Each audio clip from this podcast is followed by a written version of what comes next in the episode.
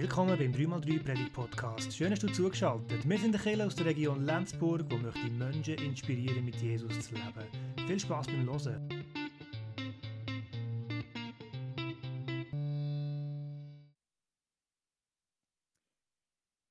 Ich freue mich, dass wir im Moment den Psalm 139 so genau anschauen miteinander. Weil der Psalm 139, das ist einer meiner Lieblingspsalmen.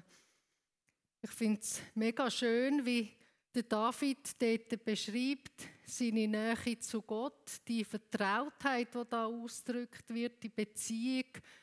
Und wenn er auch sagen kann, danke, dass du mich so wunderbar geschaffen hast.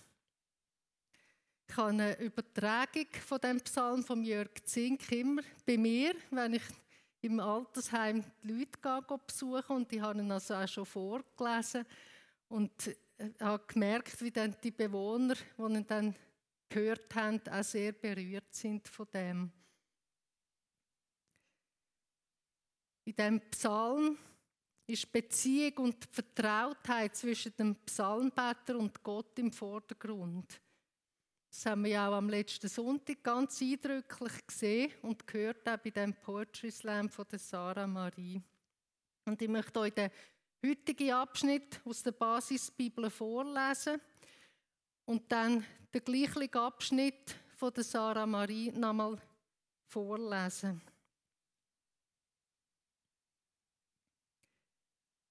Von hinten und von vorn hast du mich umfasst und hast deine Hand auf mich gelegt. Zu wunderbar ist dieses Wissen für mich. Es ist mir zu hoch. Ich kann es nicht begreifen. Wohin könnte ich gehen vor deinem Geist? Wohin fliehen vor deiner Gegenwart? Würde ich in den Himmel steigen, du bist dort. Würde ich mich in der Unterwelt verstecken, dort bist du auch. Würde ich hochfliegen, wo das Morgenrot leuchtet, mich niederlassen, wo die Sonne im Meer versinkt, selbst dort nimmst du mich an die Hand und legst einen starken Arm um mich. Da sagte ich, Finsternis komme über mich. Nacht soll mich umhüllen, wie sonst das Licht. Doch für dich ist die Finsternis nicht finster und die Nacht leuchtet so hell wie der Tag. Finsternis ist für dich wie das Licht. Und jetzt genau und lese den das von der Sarah Marie, äh, Poetry Slam.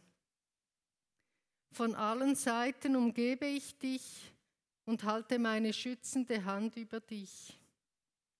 Dass ich dich so genau kenne, übersteigt all dein Denken.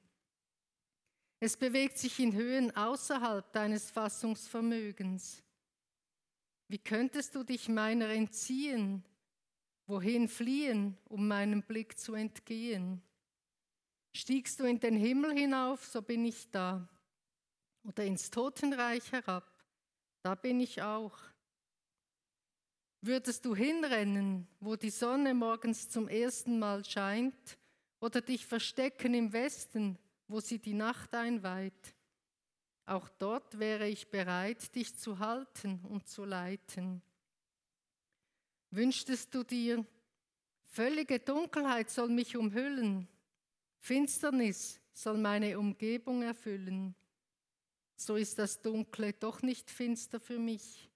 Die Nacht scheint so hell wie der Tag und das Düstere so strahlend wie gleißendes Licht. Ein Gott, der mir näher ist, das ist der Titel vom heutigen Gottesdienst. Und die Nähe, die wird da beschrieben.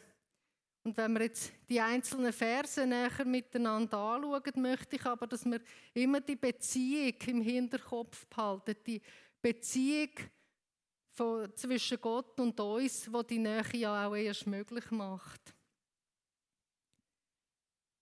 Von hinten und von vorn hast du mich umfasst und hast deine Hand auf mich gelegt. Gott ist überall um uns herum und hat seine Hand auf uns gelegt, so heißt es im Urtext. Und die Hand, die auf uns gelegt ist, wie verstehen wir das?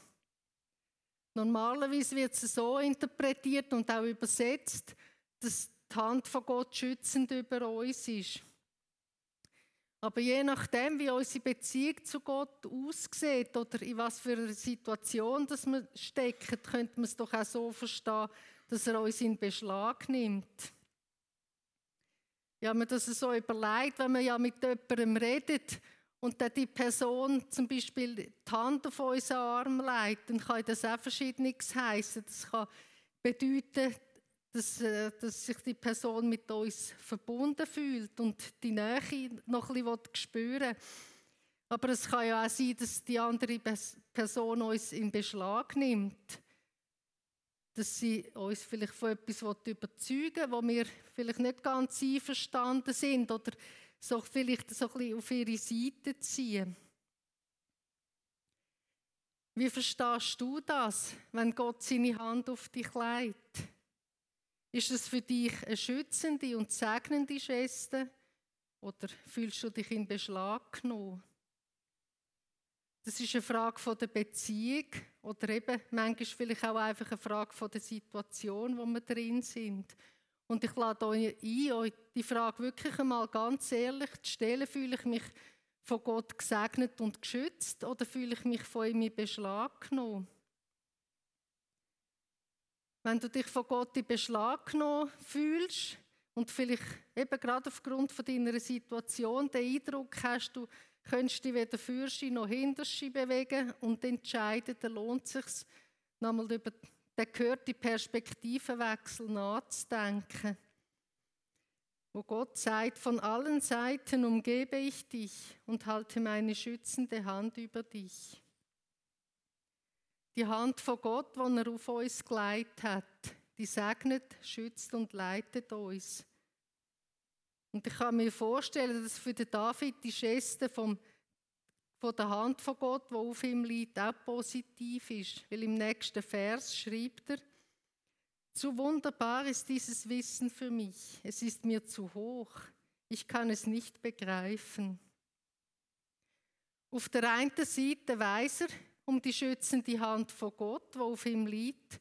Er weiß um die Nähe von Gott, um seine Liebe, aber er kann es nicht fassen, er kann es nicht verstehen. Und das ist wirklich etwas, was auch unser Vorstellungsvermögen übersteigt, auch wenn wir nicht Roboter sind. Wir können Gott nicht erfassen. Auch wenn wir lang mit ihm unterwegs sind, bleibt vieles doch unverständlich und unfassbar. Der David drückt das nicht verstehen, das nicht können fassen in den nächsten Verse Wort. Es gibt keinen Ort, wo er herflüchten könnte ohne dass Gott, Gott gegenwärtig ist. Und er denkt sich Orte aus, wo unsere menschlichen Möglichkeiten übersteigen. Gott ist im Himmel und in der Unterwelt, also im Totenreich. Orte, wo für uns nicht erreichbar sind, aber Gott ist da. Der David stellt sich vor, dass Gott auch da ist, wenn er könnte fliegen und zum Morgenrot wird fliegen dort, wo die Sonne aufgeht, oder wenn er sich im äußersten Westen würde niederlassen, dort, wo sie wieder untergeht. Gott ist dort aber nicht nur gegenwärtig, so wie ein Zuschauer.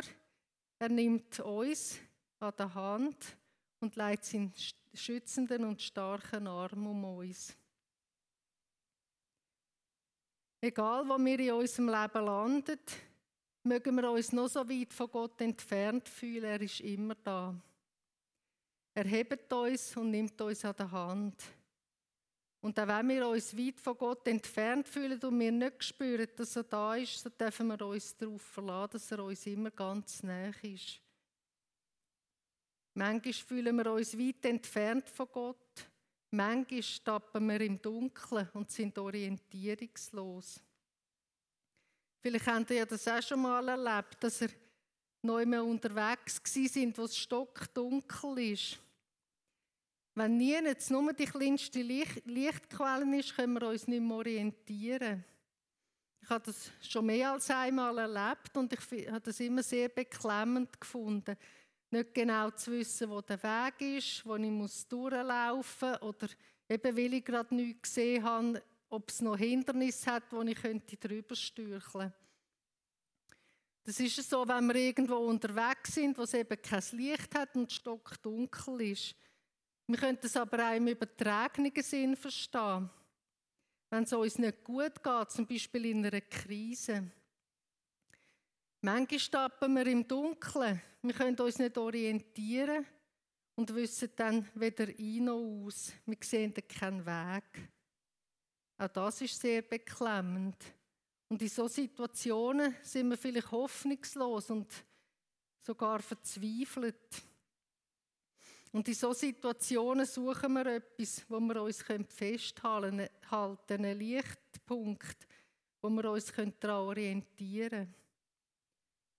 Gott ist in dieser Dunkelheit ein Lichtpunkt, unsere Lichtquelle. Für ihn ist Dunkelheit taghell, das haben wir ja gesungen jetzt vorhin. Und er will uns durch sein Licht führen, dass wir wieder Licht sehen. Gott ist das Licht, wo wir uns daran orientieren können, das Licht, das uns aus der Dunkelheit herausbringen will.